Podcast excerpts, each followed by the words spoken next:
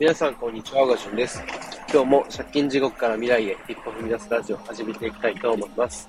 えーと、今日はですね、昨日の夜にちょっとツイートしたんですけれど、まあ、周平さんとの、こう、僕自身のこう、なんだろう、きっかけ的なものをちょっとツイートさせていただきました。で、一応あの、なんだろう、えー、リンクの方を貼っておくんですけれど、まあ、あ周平さんが僕にとっての、まあ、ある意味、命の恩人ですよっていうお話ですね。で、まあ、詳細は本当に、えー、ツイートに書いてある通り、そのまんまなんですけれど、本当、僕自身ですね、周平さんのボイシーを知る前はですね、えー、結構、精神的にも疲れ切ってる状態で、えー、本当になんかこう、そうですね、以前もお話しした、えー、知り合いの弟が、えー、マルチで、えー、まあ、借金かさんでしまって、えー、自ら、あこう、自分で、えー、人生を終わらせてしまったっていうお話させてしまったんです、えー、したんですけど、えー、本当に僕自身も同じようなことになりかけていた時期がありました。で、本当心療内科通ってたんですけど、え、結構心療内科っていうのは予約をしないといけないんですね。で心療内科って、え、初診の予約っていうのは、本当にこう、後回しというか、えー、結構予約がいっぱいいっぱいの中で、えー、ちょっとずつ、まあ、受け入れてくれるっていう形なので、僕自身ですね、最初の初診の予約をしてから、実際に受診するまでに、なんとですね、約1ヶ月間待ちました。えー、1ヶ月後しか空いてなかったんですね。えー、初診の見てもらう予約の日にちが。で結構これって、そこに、このお店に、お店じゃないや、心療内科ですね。心療内科に限らず、結構いろんなところを僕自身探しました。あ最初その心療内科行った時に、すぐにこう、見てもらえる心療内科ってないかなっていう全然なくって、唯一行くだけあったんですけど、まあそこは、まあ駅が近いってこともあって結構常時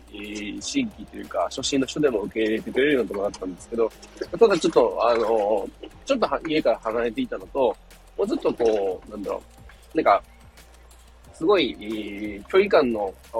近いところで話をしてくれる人が、先生がいないかなと探してもいたので、えー、それで、えー、ひとまず予約しつつ見てもらった。で、えー、やっぱこう、なんだろう、その1ヶ月待ちのところで、えー、もう一回ちゃんと見てもらおうというので、えー、こっちにも行ってたんですね。ただその中で、えー、僕自身ですね、その、いろんな自分のこととかを打ち明けて、いろいろ聞いてもらって、薬も出してもらったんですけど、本当その当時は、えー、仕事のこと、えー、借金のこと、うんと、どちらのこともあんまりうまく自分の中で進んでいなくて、えー、もうどうしようと。なんか、もう、なん、なんだろうな、なんて言ったらいいか、ちょっと言葉の表現難しいんですけれど、こう、解決策はもうないんじゃないかな、みたいな。結構それぐらいに参っていました。で、やっぱりすぐこう解決できるような問題ではないし、時間をかけていかなきゃいけない、焦るっていうところはあるんですけれど、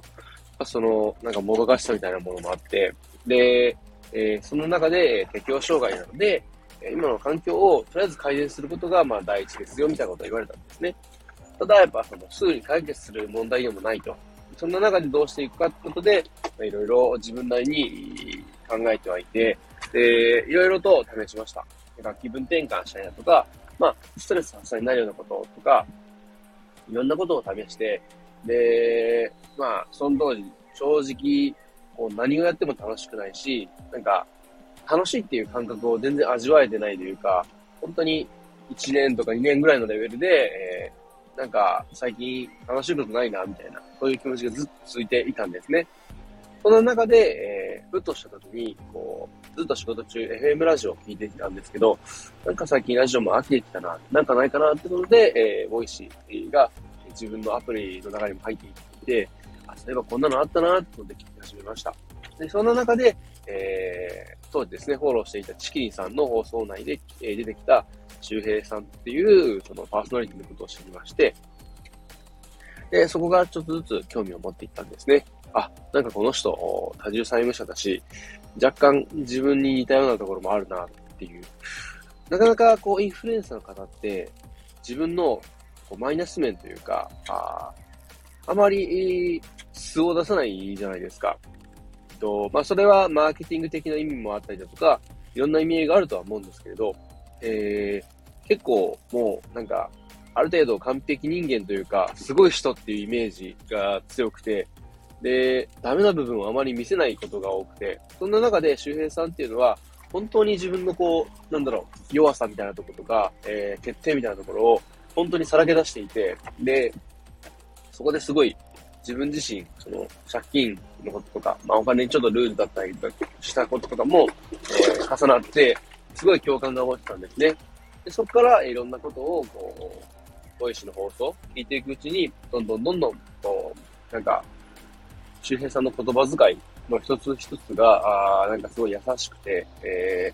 ー、たまにですね、その周平さんが、あ一時期インフルエンサーとしてある程度、こう成長してきたときに、一時期生きてたみたいな話を聞いたりしますけれど、本当にそんなことがあったのかなって思うぐらいにすごい優しい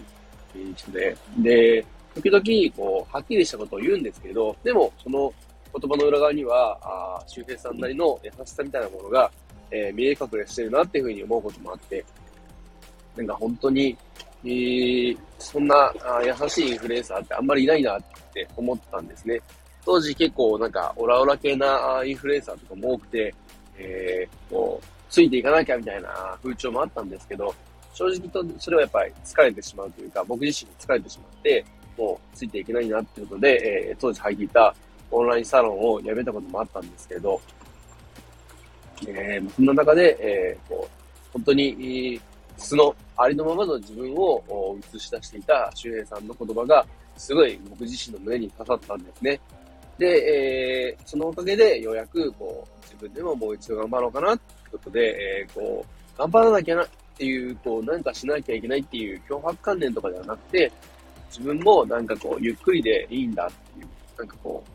ダメでいいんだっていう、すごいなんかこう、自分自身の、えー、今の自分自身を、こう、当時、認められた、すごい大きな、こう、きっかけというか、変化だったんで、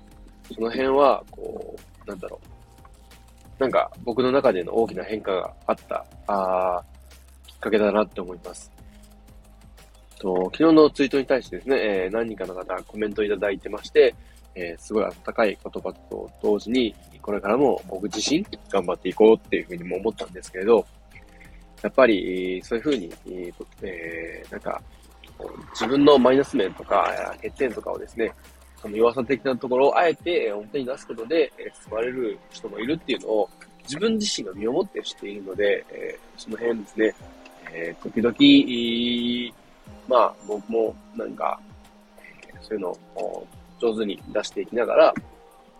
同じように、えー、苦しんでいる人の少しでも、なんか、良くなっていく、環境がこう変化していくようなきっかけになればなってことで、今後も発信活動を続けていきたいと思いますし、えー、当時の気持ちはですね、きっと僕自身、この先死ぬまで忘れることないんだろうなっていうふうに思ってるんですけれど、本当にこの気持ちとかを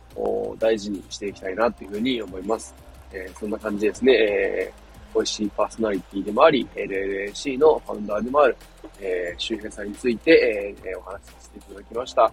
また、時々ですね、こういったお話させていただきたいなっていうふうにも思います。え